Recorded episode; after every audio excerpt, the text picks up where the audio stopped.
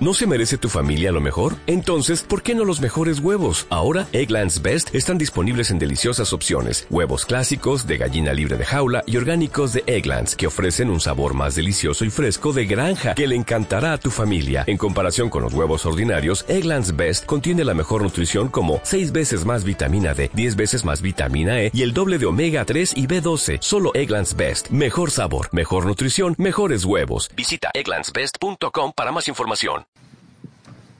Adelante, Iván, te escuchamos. Bueno, el día de hoy vamos a hablar acerca de la economía circular, que es el nuevo modelo de, de, negocio internacional que lo que busca es específicamente que las organizaciones sean responsables de sus residuos y disminuyan al mínimo la cantidad que generan durante el desarrollo de sus operaciones o servicios.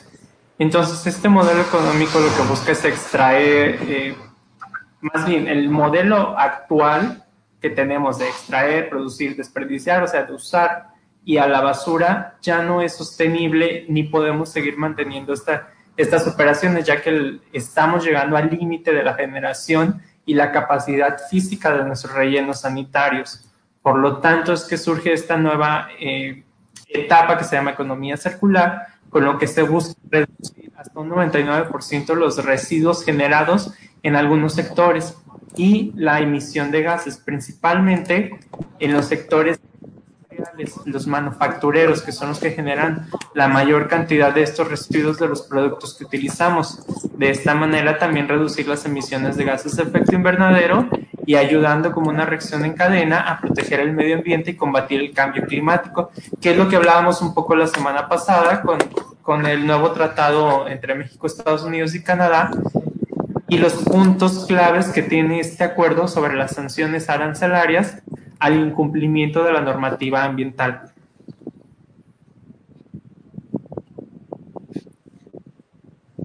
El manejo de los residuos peligrosos, ¿verdad?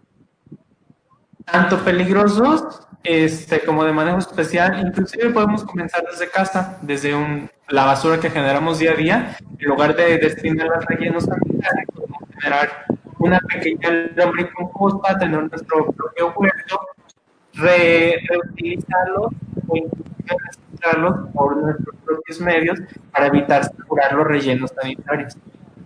Por ejemplo, eh, en casa podemos hablar de cuando tiramos baterías, celulares, eh, todo eso puede ser, ¿no?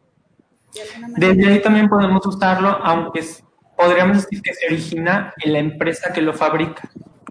Quien lo fabrica en el diseño, en la concepción de este nuevo artículo, determina que su tiempo de vida, no sé, son dos años, tres años promedio, ¿qué voy a hacer? ¿Cómo voy a hacer que mi consumidor me lo regrese y yo poder hacer la disposición de vida? Porque baterías, una batería de litio contamina miles de litros de agua, por ejemplo, que no va a ser en el suelo. Entonces, si la, la organización este, determina desde la concepción del diseño, podemos reducir el impacto que este producto pueda tener a lo largo de su ciclo de vida.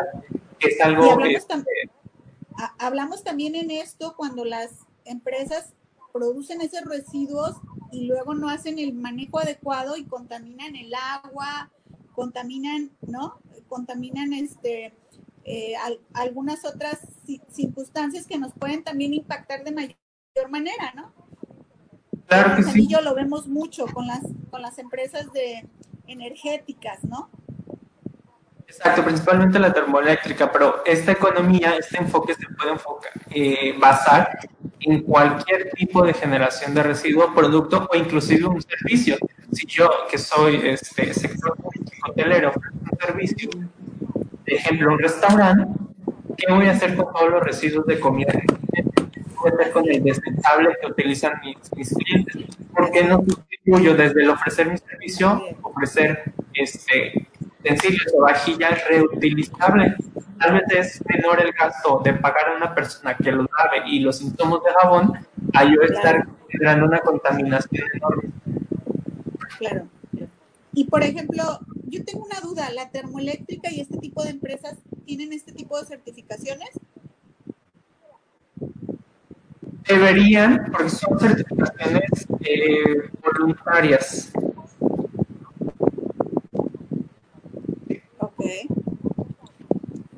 Obviamente, actualmente una empresa que cuente con este tipo de certificaciones y que maneje el uso de residuos peligrosos, pues le da un, valor agregado a su empresa.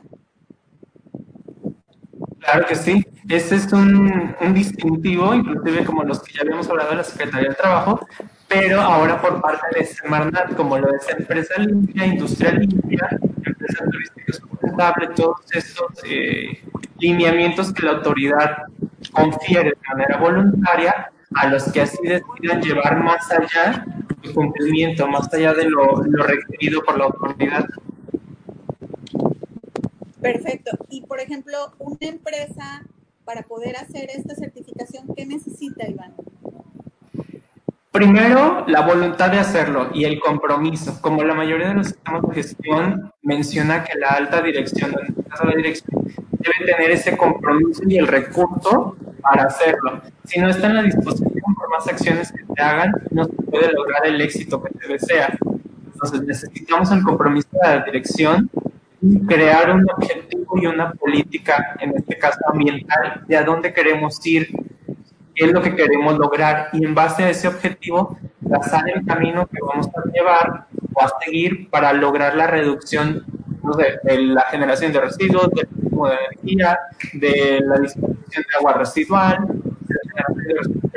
Entonces, lo principal es saber dónde estoy parado, que es un autodiagnóstico ambiental, y después saber hacia dónde voy a llegar, estoy dentro de los márgenes para ser acreedor a esta distinción. Cuando las vamos a enlazarnos a la radio en este momento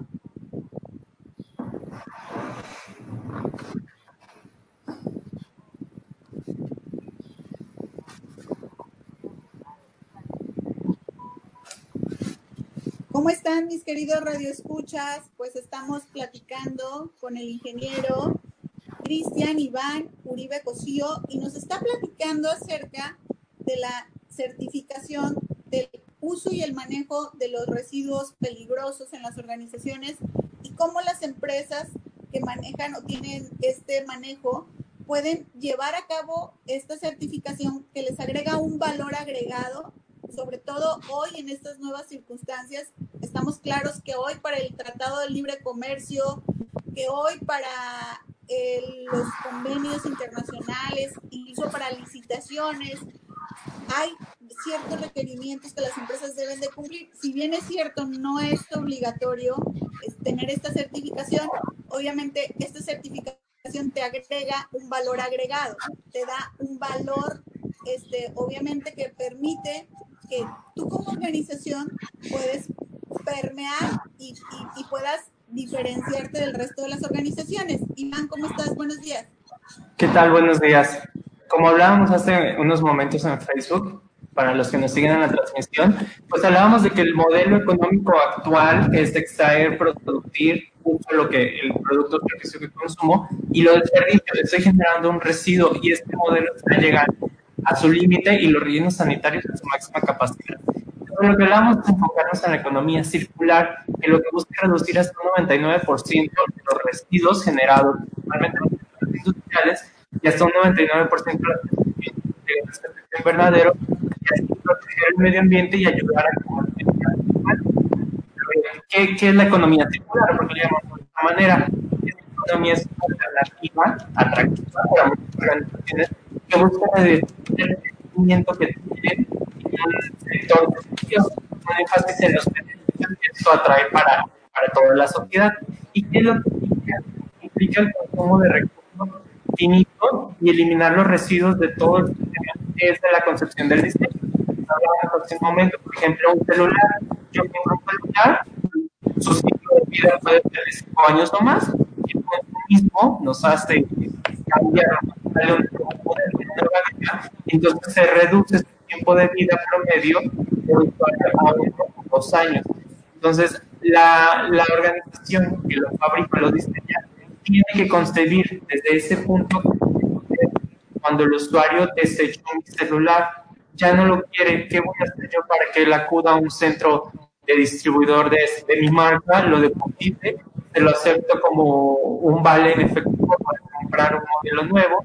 Entonces, son todas políticas y lineamientos que las organizaciones se deben enfocar para reducir este consumismo y enfocarnos más en fuentes de energía renovables, en un crecimiento económico circular donde se involucre tanto al medio ambiente y a la sociedad, buscando eliminar los residuos, la contaminación, mantener los productos más en, en el mercado y generar, o más bien regenerar nuestros ecosistemas por tanto daño ambiental que le hemos provocado.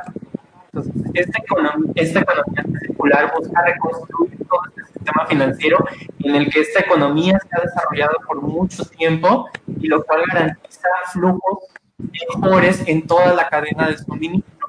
Existe algo en, ISO 14001, la nueva versión 2015, donde se enfoca de la cuna a la tumba, desde que ellos están consiguiendo la idea de este producto o servicio hasta que es desechado por completo en relleno sanitario o en un almacén de residuos peligrosos cuando antes la organización era únicamente responsable de la cuna al mostrador. En cuanto sale del mostrador o de mi venta, de mi punto de venta, ya la organización ya no es responsable. Hasta ahí cumplió con su, con su requerimiento.